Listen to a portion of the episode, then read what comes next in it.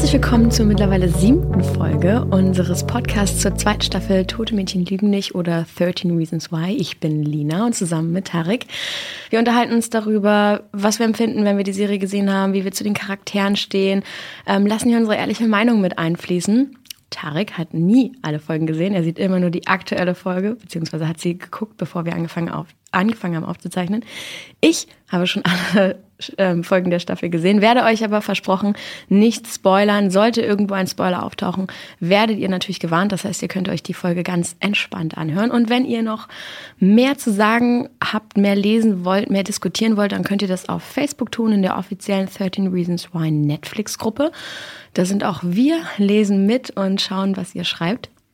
Ansonsten ganz, ganz wichtig, das, was wir hier erzählen, sind unsere Meinungen. Das ist das, was wir beide zum Thema zu sagen haben. Und natürlich kann die Haltung von Netflix abweichen. In der siebten Folge geht es um Clay.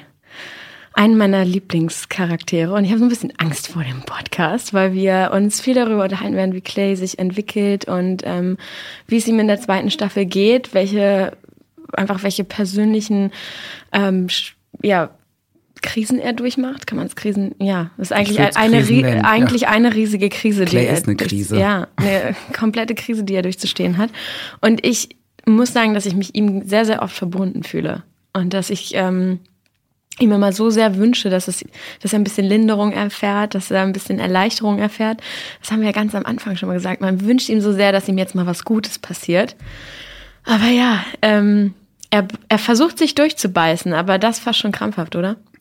Definitiv. Und ähm, Clay ist auch mein Lieblingscharakter. Ich würde sogar sagen, ja. wirklich mein Lieblingscharakter, ohne, ohne Plural. Mhm. Ähm, weil er, wie ich finde, immer solidarisch zu Hannah war und ähm, sie einfach so eine tiefe Verbundenheit haben und es, warum auch immer, halt nicht dazu geführt hat, dass dass sie ein Paar geworden sind, sind dann eben auch gewisserweise individuelle Geschichten. Mhm. Ähm, oder ich meine, wir wissen jetzt durch die letzte Folge mit Zack, dass er den Sommer ja einfach auch nicht da war. Ja und somit ähm, Hannah und Zack die Möglichkeit hatten, sich nochmal anders kennenzulernen. Da frage ich mich, was wäre denn gewesen, wenn, wenn halt Clay äh, da gewesen wäre. Die Frage stellt sich ja auch Clay, er ist ja auch eifersüchtig auf Zack deswegen. Ähm, und aber zu Beginn, so die ersten beiden Folgen, habe ich ziemlich gefremdelt ja. mit mit Clay, weil er mir auf, er kam mir so so fremd halt wirklich vor und auch diese Nummer, dass er mit Sky zusammen ist, ähm, war dann auch so, es wirkte für mich wie so ein ja, wie so ein Bruch. Er hat jetzt irgendwie Hannah verraten und er war dann auch, auch zu Beginn so ziemlich lässig und cool. Also natürlich war er es nicht wirklich und er meinte, und man hat auch gemerkt, dass ihn diese ganze Hannah-Geschichte immer noch sehr, sehr arg beschäftigt, aber er hat auf einmal so ein Spiel zumindestens nach außen gespielt, was ich irgendwie, was nicht passte zu dem Clay, den ich so aus der ersten Staffel kenne. Gott sei Dank sind wir jetzt bei der siebten Folge und mittlerweile ist er ja wieder sowas von solidarisch und ist sehr wieder auf diesem Kämpfer-Clay-Ding unterwegs und versucht im Kleinen oder für sich halt Gerechtigkeit für Hannah zu bekommen. Ich habe das Gefühl, Clay war sich, glaube ich, so wie er dir fremd war, auch selber fremd. Gerade am Anfang ähm, der Staffel. Und vielleicht war er sich einfach fremd, weil es einfacher war, nicht er selbst zu sein, als er selbst zu sein. Und ähm, diese Probleme, die ähm, ihm einfach vorliegen, anzupacken. Es war, ich hatte das Gefühl, Clay wollte eine Pause davon er selbst zu sein. So hat sich das für mich angefühlt, weil auch ich habe gedacht, okay, okay, das ist fremd, aber es ist auf der anderen Seite nur zu verständlich, dass ähm, jemand da die Flucht vor sich selbst antritt, nach allem, was er erlebt hat und nach dem Schmerz, den er durchmacht und sich sagt, okay, ganz ehrlich, ich will mal kurz vor mir selbst fliehen. Und ich habe das Gefühl, je weiter wir in ähm, in, die Serie reingehen, also je weiter wir in den Folgen voranschreiten, je tiefer es geht, desto mehr kommt er wieder bei sich selbst an, aber desto gehetzter ist er auch wieder. Weil bei sich selbst zu sein bedeutet für Clay, dass es ein auszehrender Prozess ist. Und wie auszehrend und wie zerrissen er ist, finde ich, merkst du in seinem kompletten Hearing, also seiner Vernehmung ähm, vor Gericht. Und die erste Szene, die wir uns anschauen, ist auch direkt eine Szene ähm, bei Gericht, bei der sich darüber Gedanken macht, dass er hätte Hannah schreiben, Hannah schreiben sollen.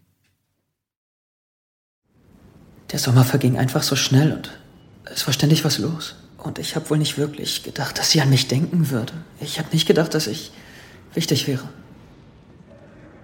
Man denkt immer, dass man noch jede Menge Zeit hätte.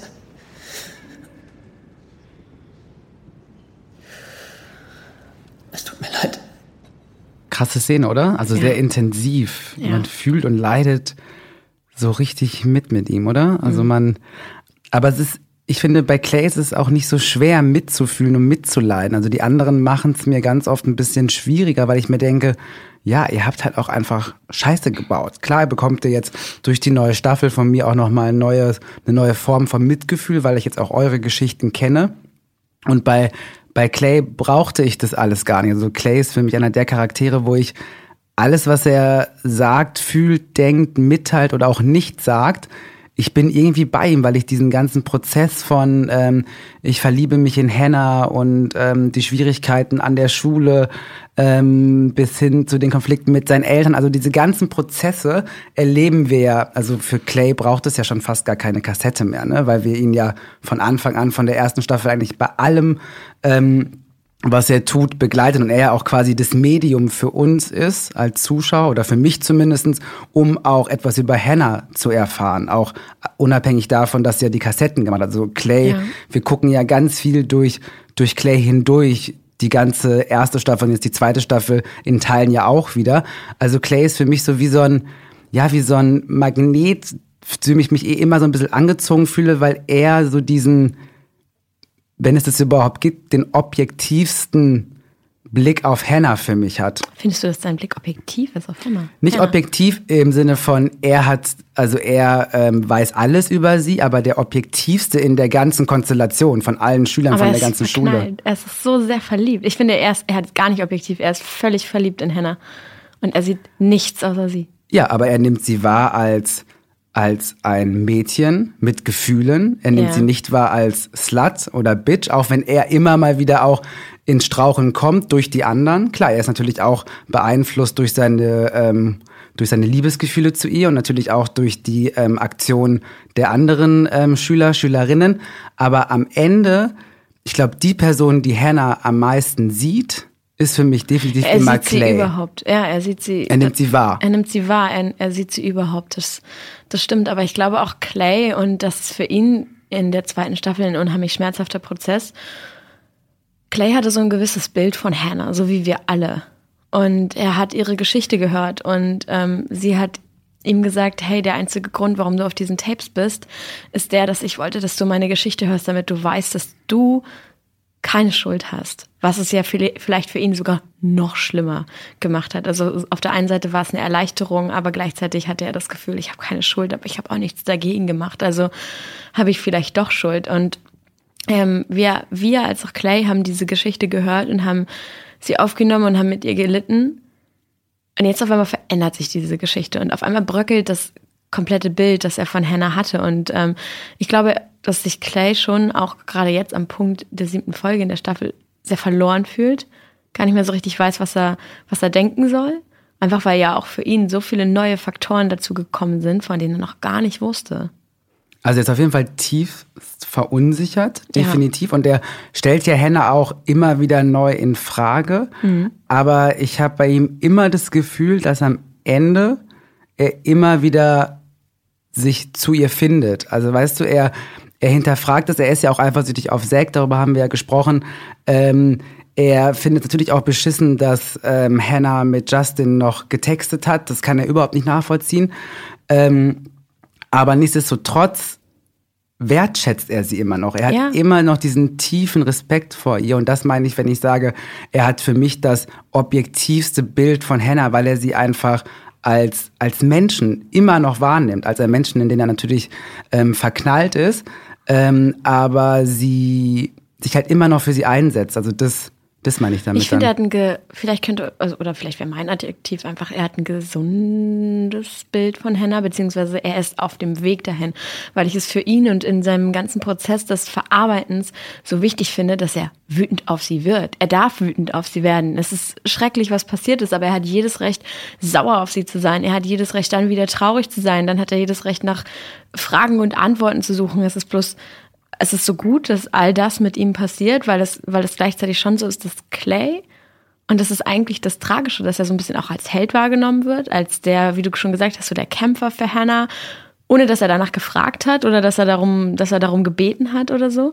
Und man denkt immer, dass er die oder ich habe das Gefühl, dass es sich schnell so anfühlt wie ja, er ist dieser tragische Held, der doch eigentlich diese ganzen richtigen Dinge getan hat und er ist jetzt der Einzige, der diese Wahrheit aufdecken will und er kämpft für Hannah, aber man darf irgendwie nicht vergessen, eigentlich versucht Clay nur durchzukommen und er kämpft vor allen Dingen auch für sich, für seine persönliche Erleichterung. Denn Jessica zum Beispiel versucht zu verdrängen und klarzukommen und ähm, die anderen versuchen alle auf ihre Art und Weise sich zu erleichtern, so wie sie können und neue Ankerpunkte zu finden und für Clay ist, glaube ich, die einzige Art und Weise, wie es leichter wird, Aufklärung, erklären. Er braucht Antworten und ich finde, es wird immer klarer, wie, wie verzweifelt er nach denen sucht. Und er hat aber auch ein krasses Rechtsbewusstsein, wie ich finde. Also ja. er setzt sich ja nicht nur dafür ein, dass ähm, Hannah quasi ähm, Gerechtigkeit erfährt, sondern auch zum Beispiel Jessica. Ja. Also er ist ja sehr daran, darin bemüht, dass sie auch ihre Geschichte erzählt, damit auch Bryce ähm, ja, angeklagt wird. Und ähm, da merkt man ja schon, dass Clay, ähm, auch wenn ihn natürlich so wie jeden Menschen auch ähm, ja, Bedürfnisse ähm, ja, Steuern, die eher egoistisch bis ich bezogen sind, hat er immer noch das große Ganze im Blick, wie ich finde. Also für ihn geht es um Hannah, für ihn geht es am Ende aber auch um Jessica. Und das zeigt mir halt schon, also ich habe schon das Gefühl, dass er so mit der einzige ist, wo gefühlt für mich, und das ist sehr, sehr subjektiv so, das Herz am rechten Flecke ist. Also, also weißt du, er weiß, was er tut, er weiß auch um das, dass er nicht perfekt ist und er weiß aber auch, dass endlich jetzt mal jemand aufstehen muss und endlich jemand irgendwie Courage zeigen muss und anders als Tyler zum Beispiel, mhm. der ja auch irgendwie diese Motivation hat von mhm. wegen, das muss jetzt hier endlich alles anders werden, ähm, kommt er halt nicht auf die Idee, dass man das halt durch Waffen oder durch Gewalt klären kann. Das ist ja nochmal ein ganz anderes Bewusstsein von, wie weit kann ich eigentlich gehen, um für mich oder für andere eine Form von Gerechtigkeit zu bekommen. Ja, das stimmt. Also ich glaube, Clay ist einer von den wenigen in dieser Gruppe, der bereit ist, Verantwortung zu übernehmen, aber auf der anderen Seite, und das ist das, was ich so tragisch finde, ähm, verzeih mir die Game of Thrones Reference, aber das ist fast schon so dieses Jon Snow Prinzip, so dieses ich opfere mich, ich opfere mich, ich opfere mich. Ähm, denn ich sehe keinen anderen Weg. Also man hat immer wieder bei Clay oder oder das ist auch das, was mich so auf der einen Seite mich zu ihm verbunden fühlen lässt, aber was ich auf der anderen Seite so schrecklich finde, ist, er hat ständig das Gefühl, er ist in der Verantwortung und ganz schnell merkt man beim Thema Hannah, dass das, dass das Wort Verantwortung für ihn in Schuld umschwappt und in Schuld umbricht. Und das ist auch in der nächsten Szene was, das mich, ach, das äh, mir das Herz bricht, wenn man ihn hört im Gespräch mit dieser Anwältin. Wir können uns das ja mal anschauen. Sind Sie verantwortlich, Clay? Sind Sie verantwortlich für Hannahs Tod? Ja, bin ich. Ich habe sie enttäuscht. Aber es gibt Schüler, die viel Schlimmeres getan haben. Die dank ihnen davonkommen, die Dinge getan haben, über die sie nicht mal reden. Und die Erwachsenen an der Liberty Antrag haben nicht Streichung. Die Antwort ist irrelevant. Ich halte fest, die Geschworenen werden diese Antwort ignorieren. Clay, laut Ihrer Aussage waren Sie Hennas Freund. Aber nie Ihr fester Freund. Ist das korrekt? Ja. Und Sie haben gesagt, Sie hätten sich einmal geküsst. Ist das korrekt? Ja. Haben Sie jemals eine Nacht zusammen verbracht? Sie meinen, ob, ob wir Sex hatten? Nein. Nein. Ich meine eine Nacht zusammen. Ein Abend, die Nacht und den nächsten Morgen. Clay, haben Sie und Hannah jemals eine Nacht zusammen verbracht? Ja. Und haben Sie Drogen konsumiert?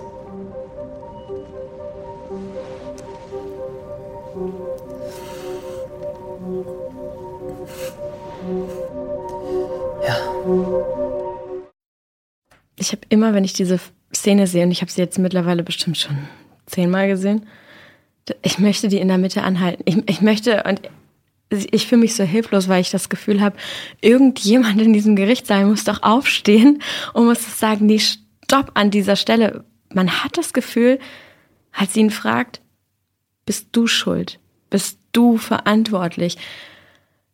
Also ich frage mich, wie sie das überhaupt fragen kann und dann versuche ich mich zu erinnern, dass das ihr Job ist. Und dann sagte er, ja. Und auf der einen Seite klingt es, als würde er Verantwortung übernehmen und, und man ist so ein bisschen so wie, er ist der Einzige, der, der, der es anerkennt und zugibt. Und dann, nein, das, was er sagt, ist so unendlich falsch. Und ich wünschte, es würde da irgendjemand aufstehen und sagen, das ist, das ist so, also in diesem Moment, weil der so schmerzhaft ist, das ist so falsch. Sind die anderen Kids schuld daran, dass Hannah un unmögliche, großartige Schmerzen emotional zugefügt worden sind? Ja, aber sind sie schuld an ihrem Tod? Nein, weil da gibt's eine Linie. Und Clay, du bist nicht schuld daran, dass Hannah gestorben ist. Und ich habe das Gefühl, das hat man ihm zu selten zu wenig gesagt, weil er so überzeugt davon ist, dass sie schuld darin sind, dass Hannah gestorben ist. Und daran ist einzig und allein Hannah schuld. Das es war halt Hannahs Entscheidung, dass es sie war den, ihre Entscheidung. genau, dass sie den den Suizid äh, gemacht hat. Es ist halt schwierig, ne? Also die Frage ist, die große Frage ist ja, die du ja gerade beantwortet hast, ist jemand schuld daran, wenn eine andere Person sich dazu entscheidet, sich das Leben zu nehmen? Das ist halt schwierig. Ich glaube, also, oder anders gefragt, können Menschen einen anderen Menschen in den Selbstmord treiben? Ich finde ja. Und ich finde, wenn ich mir die Geschichten anhöre, die passiert sind. Am Ende war es Hennas Entscheidung ja. zu sagen, ich ähm, bringe mich um, aber es gab viele Dinge, viele Aktionen, viele ähm, Beleidigungen, die einfach nicht hätten sein müssen. Und wenn sie nicht passiert wären, es ist spekulativ, hätte sie sich, glaube ich, nicht umgebracht. Das heißt, am Ende war es klar, ihre Schuld, aber ich finde es schon auch ein, auch eine Form von Stärke von Clay, dass er das große Ganze um diesen Selbstmord wahrnimmt, dass er als einziger nicht, also nicht dafür verantwortlich ist, da bin ich voll bei dir. Aber ich finde auch in dem Moment nimmt er die Schuld auch nicht nur auf sich. Ich finde, er spricht da auch für die anderen. Er sagt, wir alle sind daran schuld. Und das finde ich auch ein Moment von Stärke. Also wirklich zuzugeben, dass Menschen können einen anderen Menschen in den Selbstmord treiben. Das finde ich schon. Aber ich finde es schwierig, beziehungsweise für mich ist einfach ganz, ganz wichtig, da diese, diese Linie zu ziehen und ähm, zu sagen, das, was Hannah passiert ist, das, das fassen wir nicht an. Ähm, in der Hinsicht, dass man darüber nachdenkt, inwiefern jemand daran schuld hat, weil dass dir Schmerz zugefügt wird, das kann die Schuld eines, eines anderen sein. Und es ist, kann auch in der Verantwortung eines anderen liegen, dir zu helfen, diesen Schmerz wieder abzunehmen oder zu verarbeiten oder dir den überhaupt in erster Linie auch vielleicht gar nicht zuzuführen, auf jeden Fall. Aber der Moment, in dem jemand entscheidet, dass er sein Leben beendet, das ist für mich der Moment, wo man sagt, du kannst jemanden, und das sagt er auch tatsächlich in der ersten Staffel sehr, sehr richtig, ähm, eben jener Vertrauenslehrer, Du kannst jemanden nicht zurück ins äh, Leben lieben, wenn er sich entschieden hat, es zu beenden. Und genauso wenig kannst du jemandem anderen zuschieben, dass er die Entscheidung über Leben und Tod getroffen hat. Das hat Hannah ganz allein gemacht und das können wir, glaube ich, einfach nicht berühren.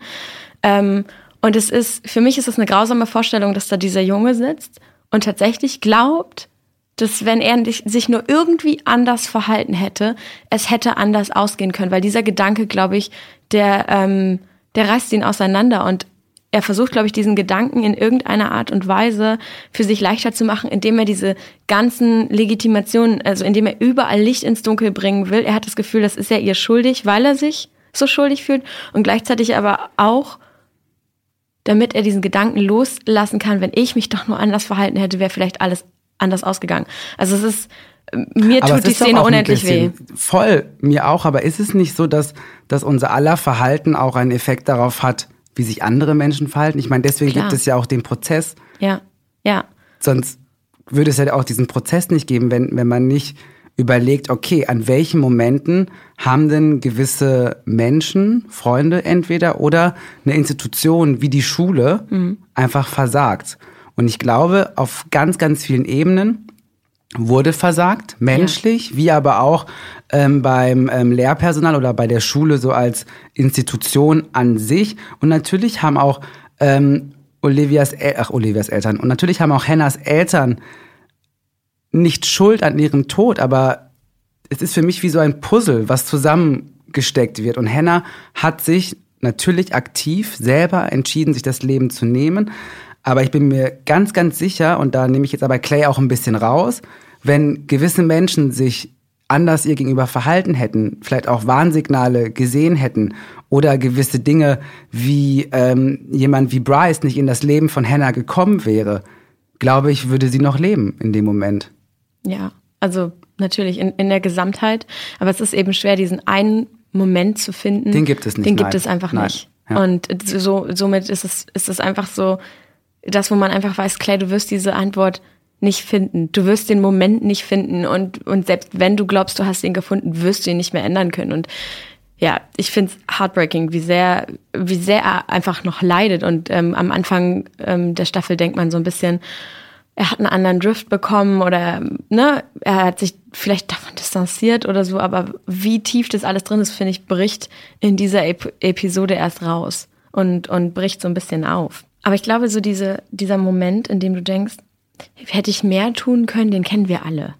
Also den hat vielleicht jeder in einer kleineren oder größeren Situation schon mal gehabt, dass er sich fühlt wie, hätte ich mehr tun können. Und ich finde es aber unheimlich wichtig und es war für mich in, in meiner ganzen irgendwie Persönlichkeitsentwicklung immer so wichtig, dass jemand daneben sitzt und sagt, du alleine kannst eine Situation nicht völlig umentscheiden. Also das gerade für, ein, für eine andere Person. Du kannst nicht für eine andere Person entscheiden, auch wenn du es noch so gerne möchtest. Wir haben ja beim Thema Ryan kurz darüber gesprochen, nur weil etwas für dich das Richtige ist, muss es nicht für eine andere Person das Richtige sein. Und es ist so schwer zu helfen, weil man in den meisten Fällen ja immer so ein bisschen mehr sich selbst hilft als vielleicht der anderen Person. Aber gab es bei dir irgendwo irgendwo mal einen Moment, wo du gedacht hast, ja, ich habe mir ähnlich wie Clay auch vorgeworfen, dass ich zu passiv war in Situationen?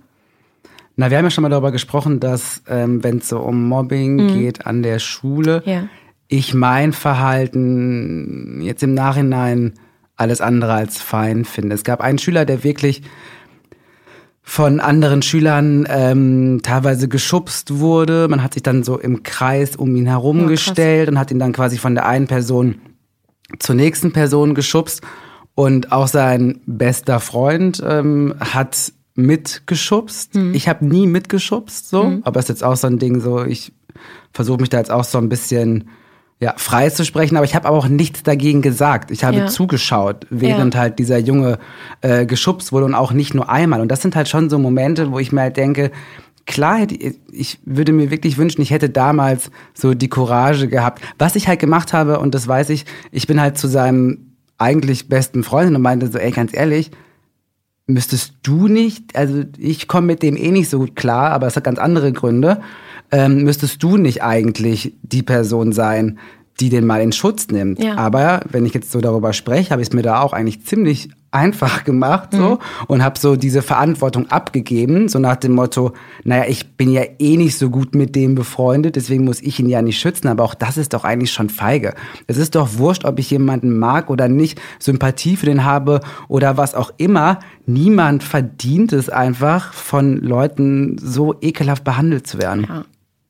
Und klar, da hätte ich, ja, rückblickend, hätte ich da total gerne mehr gemacht. Aber ich muss auch zugeben, ich dachte mir halt auch so ein bisschen, naja, Gott sei Dank, ich bin raus aus der Nummer, ne? Es trifft nicht mich, dann kriegt's er halt ab. Mega eklig, mega, mega fies, aber so war's leider.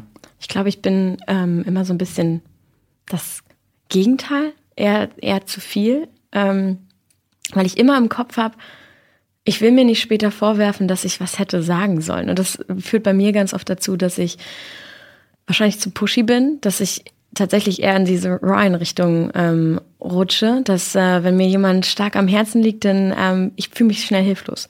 Und dann habe ich immer das Bedürfnis, mich aus dieser Hilflosigkeit rauszubewegen. Und ja, am Ende muss man ehrlich sagen, mir eigentlich eher selbst helfe, als dass ich vermeintlich ähm, anderen helfe. Aber ähm, das ist was, was ich dann jetzt nämlich so sehr an Clay sehe und wo ich auch mal versuche, das mehr loszulassen, mehr loslassen zu lernen, dass ich mir immer wünsche, wenn es jemandem schlecht geht, ich könnte jetzt irgendwas tun oder, oder ich hätte es vielleicht voraussehen können. Und das heißt manchmal, wenn, wenn meine Freunde dabei sind, sich halt auch irgendwie in Dingen auszuprobieren oder Entscheidungen treffen, die ein Risiko birgen oder so, dann bin ich immer diejenige, die sagt, aber bist du dir sicher und, und willst du das wirklich machen? Und ähm, irgendwann sieht man dann so ein bisschen aus, als würde man den Leuten ständig den Spaß nehmen wollen. Oder als wenn man, als wenn man der ewige miese Peter oder der, der immer so das Negative sieht, gar nicht.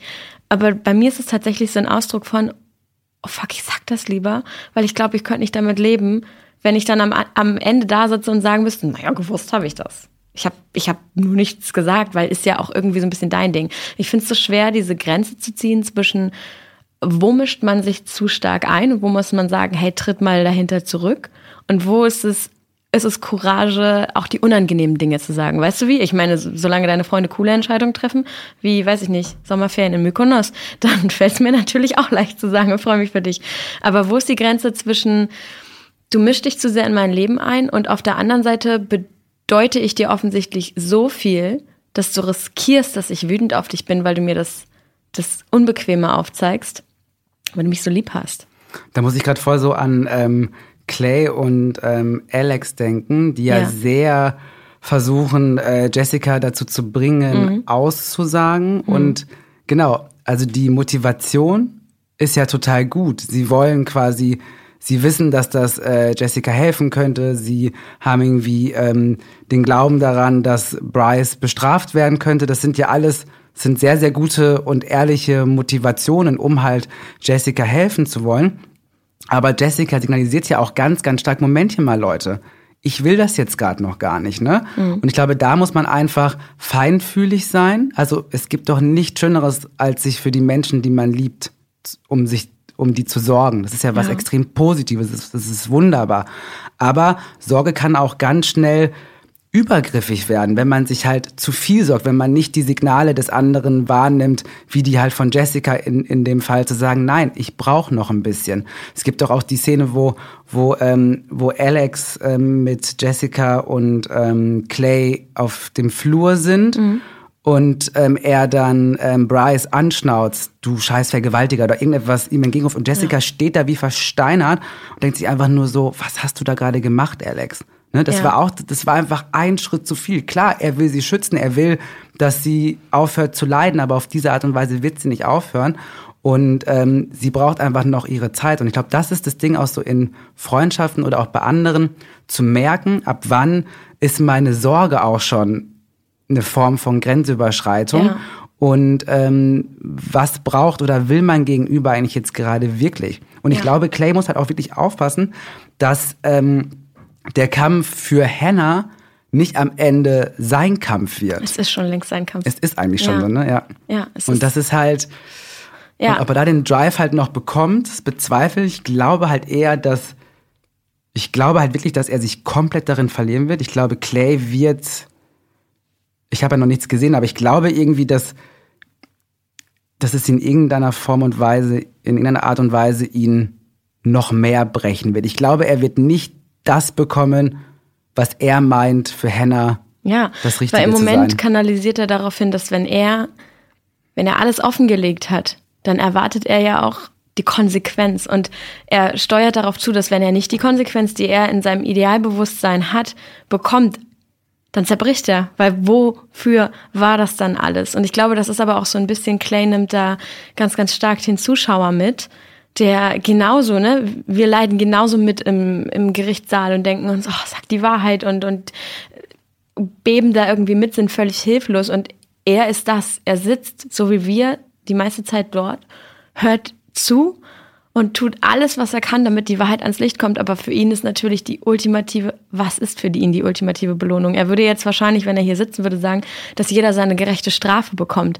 Aber die Frage ist, Clay, kannst du dann durchatmen oder atmest du durch und brichst dann zusammen, einfach weil nichts auf dieser Welt kann Hannah zurückbringen. Und ähm, das ist halt ein, das ist vielleicht auch ein Faktor, mit dem, mit dem er sich auseinandersetzen muss, wenn er nicht in Bewegung ist, sie zu rächen. Und darum treibt ihn das wohl möglich auch so an.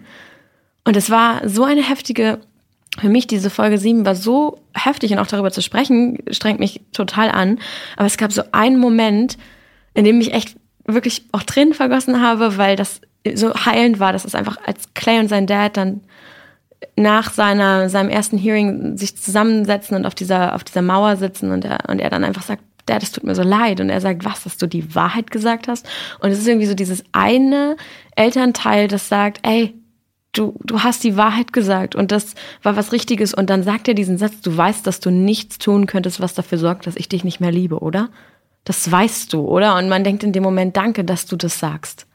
Danke, dass du dies, dass du es ihm sagst und dass du nicht voraussetzt, dass er das schon irgendwie wissen wird. Was Eltern oft machen, ne? Ja. Es ist so, du weißt Ja. doch, dass ich dich liebe, ne? Du weißt, weißt doch, doch, dass, dass ich, ich da bin liebe. und alles Mögliche. Und, und man denkt sich so, ja, aber ich möchte es halt trotzdem gerne hören. Und in dem Moment, ich fand es auch für mich eine, auch mit der stärksten äh, Szenen, wie Ja. die beiden da halt sitzen und ähm, Clay, der ja doch auch immer ein schwieriges Verhältnis Ja. zu seinen Eltern hat. Also jetzt sehr nicht verschlossen ist auch. Verschlossen, ich will gar nicht sagen schwierig. Schwierig ist sowas wie Justin. Das ist für Ja. mich ein schwieriges Verhältnis. Clay ist einfach sehr, sehr verschlossen, hat aber trotzdem ja ein, ähm, wie soll man sagen, in Anführungsstrichen intaktes Elternhaus mit Mhm. Eltern, die ähm, sehr darum bemüht sind, dass es Clay gut geht. Das sind alle Eltern, aber sie zeigen es ihm halt auch.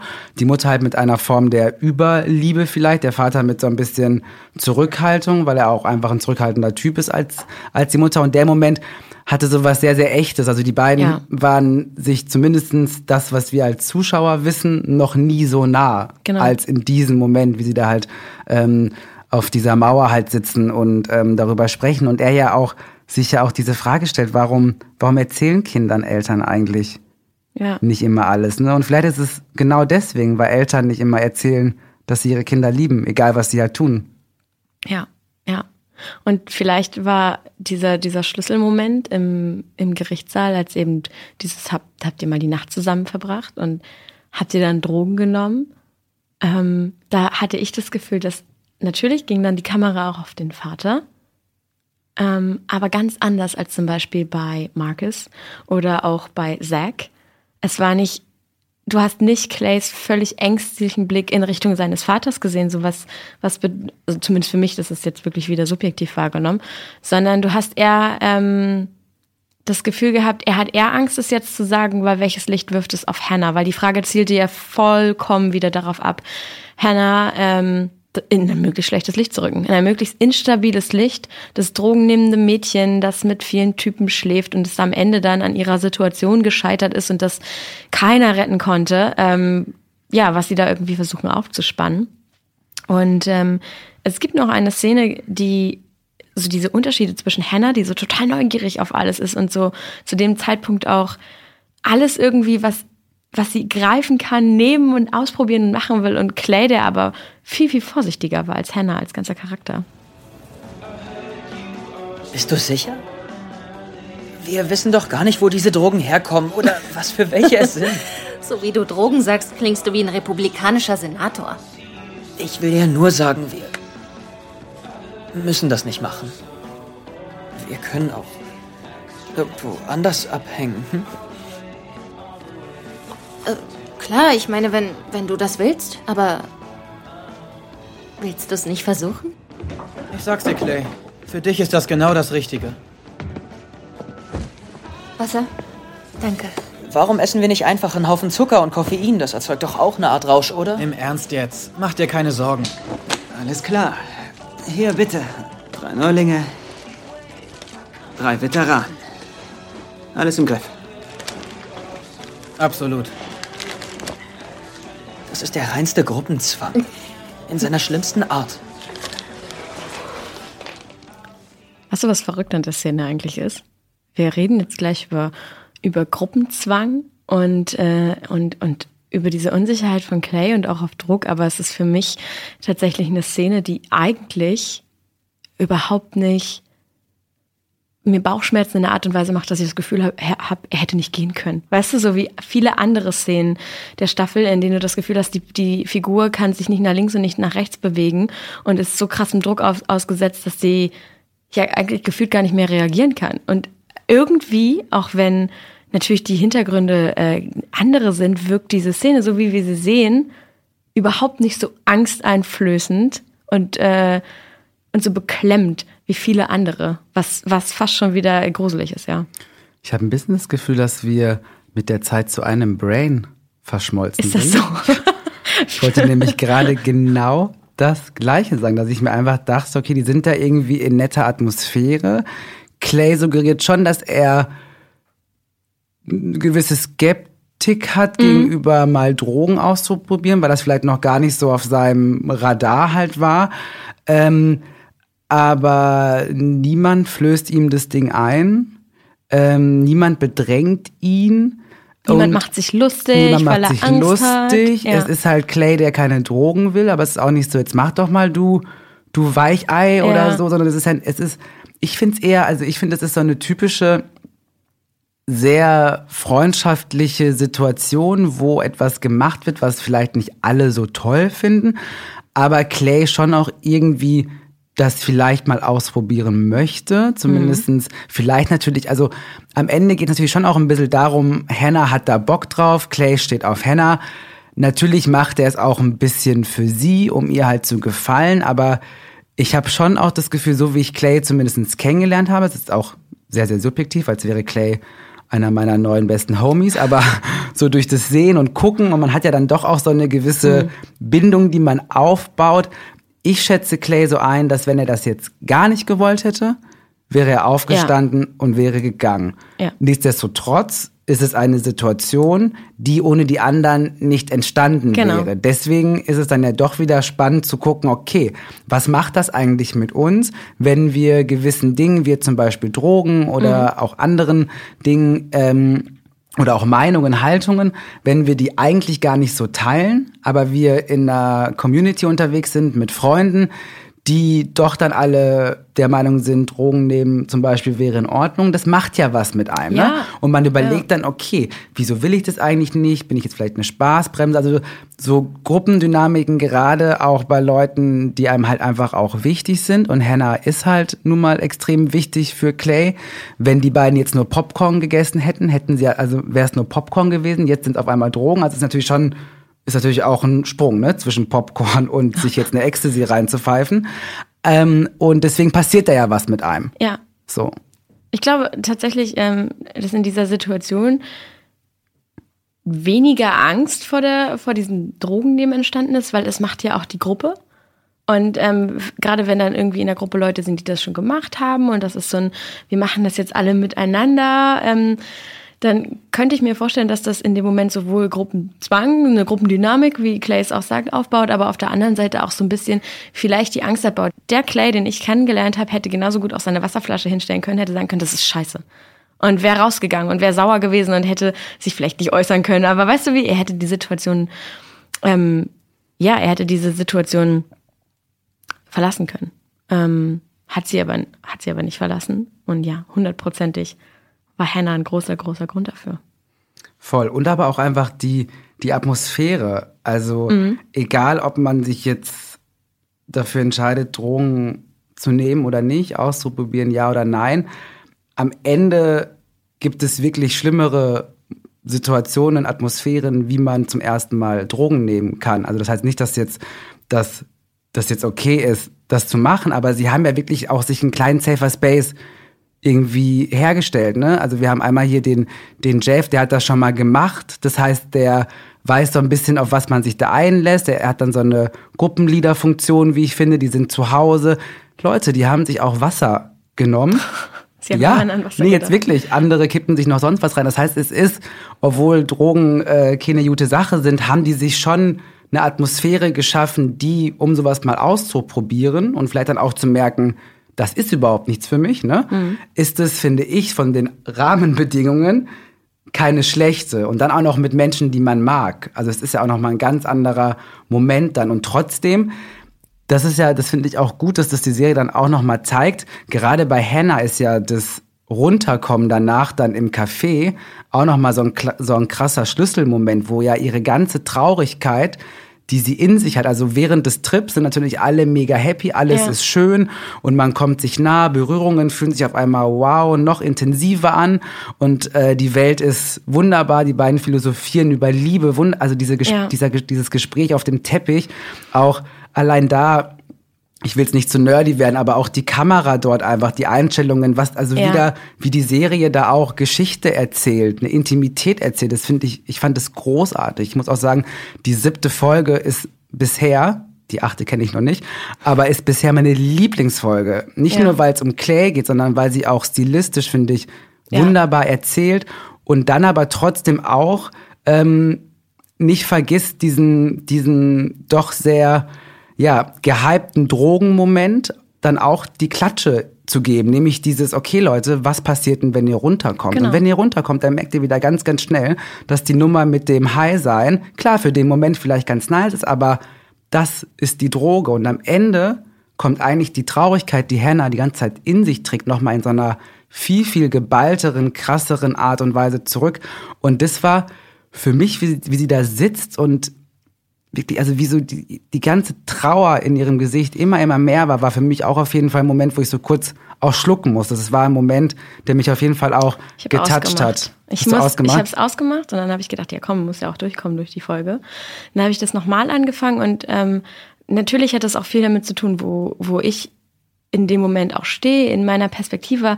Aber dieses, dieser Moment, wie, wie dieses Mädel merkt, ich, oh Gott, ich bin so traurig und das überrollt mich gerade gerade wieder. Ich, ich hatte irgendwie so meine Auszeit, die ich ja auch irgendwie so unbedingt wollte und die mir auch irgendwie gut getan hat und ich war neugierig und ganz ehrlich, ich finde es auch so wichtig, dass die Serie das Thema anspricht. Also einfach, weil alles bei 13 Reasons Why wird ehrlich und offen und ungeschönt, einfach real besprochen. Also ist auch das Thema ähm, Interesse an Drogen. Also sie haben jetzt irgendwie eine chemische Droge gewählt, sie hätten genauso gut auch irgendwie, was weiß ich, Marihuana wählen können oder, oder, oder was auch immer. Und dass sie dieses Thema genommen haben, aber dass sie dann eben auch völlig real gezeigt haben, wie dieses Down auf sie einbricht und wie dann halt einfach diese Traurigkeit, die ganz kurz weg war, wie so ein Schwall über sie drüber kommt. Und das hat mir, das hat mich so fertig gemacht. Wirklich, es war der schlimmste Moment. Und aber auch einfach sehr, sehr gut gemacht. Also Ja. nicht von wegen, jetzt kommen wir mit dem moralischen Zeigefinger um die Ecke, Mhm, Kinas, Drogen sind schlecht, weißt du? Ja. Sondern zu zeigen, okay, Das passiert. das passiert. Ihr habt Ja. vielleicht diesen Moment, wo ihr auf Wolke 7 seid, aber alles, was vor dem Drogennehmen halt war, holt euch danach sowas von wieder ein. Also dieses, und das, also ich finde es wirklich einen sehr, sehr starken und wie gesagt auch, wie du schon meintest, sehr, sehr ehrlichen Moment, wie man ähm, darüber spricht, dass halt nun mal Menschen Drogen nehmen. Das Ja. zu verheimlichen und zu tun, als würde es das nicht geben, ist Bullshit. Menschen nehmen Drogen aus Sie den verschiedensten, aus, ja. aus den verschiedensten Gründen, Lebenslagen, Alter, wie auch immer. Aber am Ende ist halt, und das ist jetzt ohne moralischen Zeigefinger, am Ende geht's auch um eine Flucht, so. Ja. Und wenn du dann aber von der Droge runterkommst, kann es halt dich einfach in deiner, in der kompletten Vollbreite so krass wieder einholen. Und das wurde in dieser Café-Szene im Monets, finde ich, sehr, sehr gut gezeigt. ja, Und auch absolut. sehr, sehr verantwortungsbewusst, wie ich finde. Auf jeden Fall. Ich glaube, es ist aber wichtig, jetzt einmal zu sagen, wir wollten euch jetzt nicht erzählen, wie man am allerbesten an seine Drogenerfahrung kommt und wie man es am besten macht, weil letztendlich, was man nicht vergessen darf, ist, das, was du da fühlst, ist nicht, wenn wenn du Drogen nimmst, ist nicht die Realität, das ist nicht Glück, das ist nicht, das ist nicht irgendwas, was das für dich besser macht. Und ich, und das ist diese Szene, über die wir eben gesprochen haben, das, was, was da mit Hannah passiert, alles, was mit ihrem Körper passiert, sehen wir ja überhaupt nicht. Also sie hat ja sogar noch Glück. Sie hat ja sogar noch Glück, dass sie bei ihrer Drogenerfahrung ähm, ein positives Erlebnis hat und dann, dass das Down, was sie danach erlebt, ähm, nicht noch stärker ausgefallen ist. Das, das war ja tatsächlich eine positive Erfahrung, aber die ist keine Garantie. Also es hätte ganz anders ausgehen können. Gerade weil sie Drogen genommen hat, während sie sowieso schon so viele innere Probleme mit sich hat, so emotional ungefestigt ist, hätte das für sie auch eine furchtbare Erfahrung werden können. Und wir haben jetzt natürlich darüber gesprochen, dass uns die Szene nicht so viel Angst gemacht hat, wie sie, ähm, wie andere Szenen uns Angst gemacht haben und uns bedrängt haben. Aber auf der anderen Seite sind wir auch beide irgendwie Mitte, Ende 20 und können auf das Thema Drogen ganz anders gucken als jemand, der sich darunter gar nichts vorstellen kann, der irgendwie jetzt gerade 14, 15 ist und sich fragt so, wow, die sitzen da und erzählen das so ganz gechillt. Also ich hoffe, Leute, ihr habt das nicht so aufgenommen, sondern ihr versteht einfach, ähm, dass es sich beim Thema Drogen um eine Gratwanderung ha handelt. Ich finde es dumm zu verschweigen, dass es sie gibt. Aber wir wollten euch auf, auch, auch auf gar keinen Fall das Gefühl geben, dass wir euch sagen, wie ihr sie safe nehmen könnt. Weißt du, was ich an der Folge aber ehrlich gesagt nicht so richtig verstanden habe? Warum dieses, das Clay am Ende diese Tapes veröffentlicht, warum das so ein Ding war. Wieso nicht? Weil ich tatsächlich davon ausgegangen bin, dass alle die Tapes kennen nach dem äh, Staffelfinale der ersten Staffel. Also ich bin davon ausgegangen, dass jetzt, wo die in digitaler Form irgendwie auch auf dem Stick der Eltern vorlagen, die Eltern die gehört haben, bin ich davon ausgegangen, dass jeder diese Tapes hört. Also ich meine, die Serie spielt im Jetzt-Zustand, dass die sich rasend schnell verbreiten, war für mich eigentlich, das war für mich auch so ein bisschen das, was die erste Staffel für mich so angedeutet hat, dass das jetzt passieren würde.